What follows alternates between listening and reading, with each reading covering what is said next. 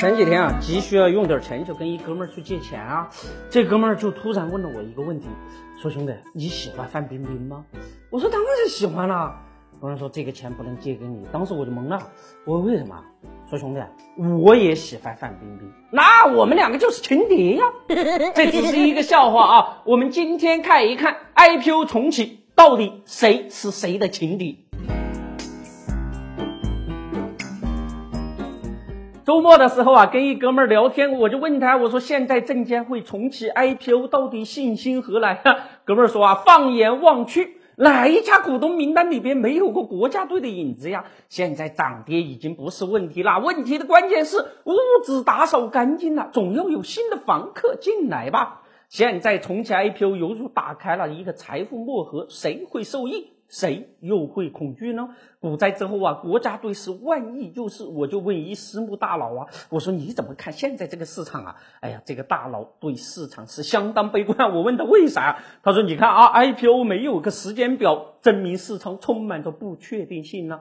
在警察叔叔抓了证监会机构私募的一帮人之后，在资金、法治的双管齐下的救治之下。市场是止血复苏，大量资金归来呀！现在证监会重启 IPO，至少证明管理层是充满了信心的。以往重启 IPO 对于老股票来说，那简直就是抽血啊！现在监管层有了新的玩法，以信息披露为中心，那不就是注册制的预演吗？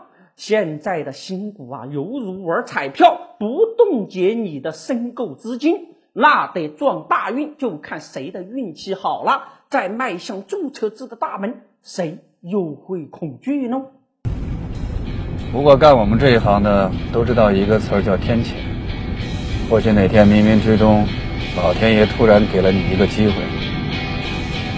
二零零八年，政府就提出了经济转型升级的改革，可到现在，为啥经济一下滑，还喊出了拖地经济呢？原因非常简单嘛，创新产业没有成为支柱产业，而那些利益错综复杂的传统产业，既得利益集团岂容坐以待毙呢？在股市资源配置不通畅的情况之下，既得利益集团会以经济大局为由鼓吹托底，政府考虑到经济安全，自然会去托底。现在重启的 IPO，事实上正在向注册制迈进。那些创新发展的公司一定会得到资本的青睐，那些既得利益集团操控的低效率公司一定会遭遇资本的抛弃。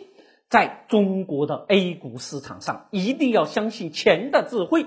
注册之下，随着越来越多可供选择的标的，那钱一定会找到优秀的公司。那些既得的旧势力一定会遭遇抛弃，经济的转型升级改革一定会成功。未来，如果你抓不住好的新股票的话，那么银子股一定是不错的选择。在 IPO 消息朦胧的时候潜伏进去，等待时间的玫瑰花开。面对越来越近的注册制，也许股民们会说：“改革一定要像老太太上台阶，一步一步的来。”我们还有一个微信公众号平台“德林社”。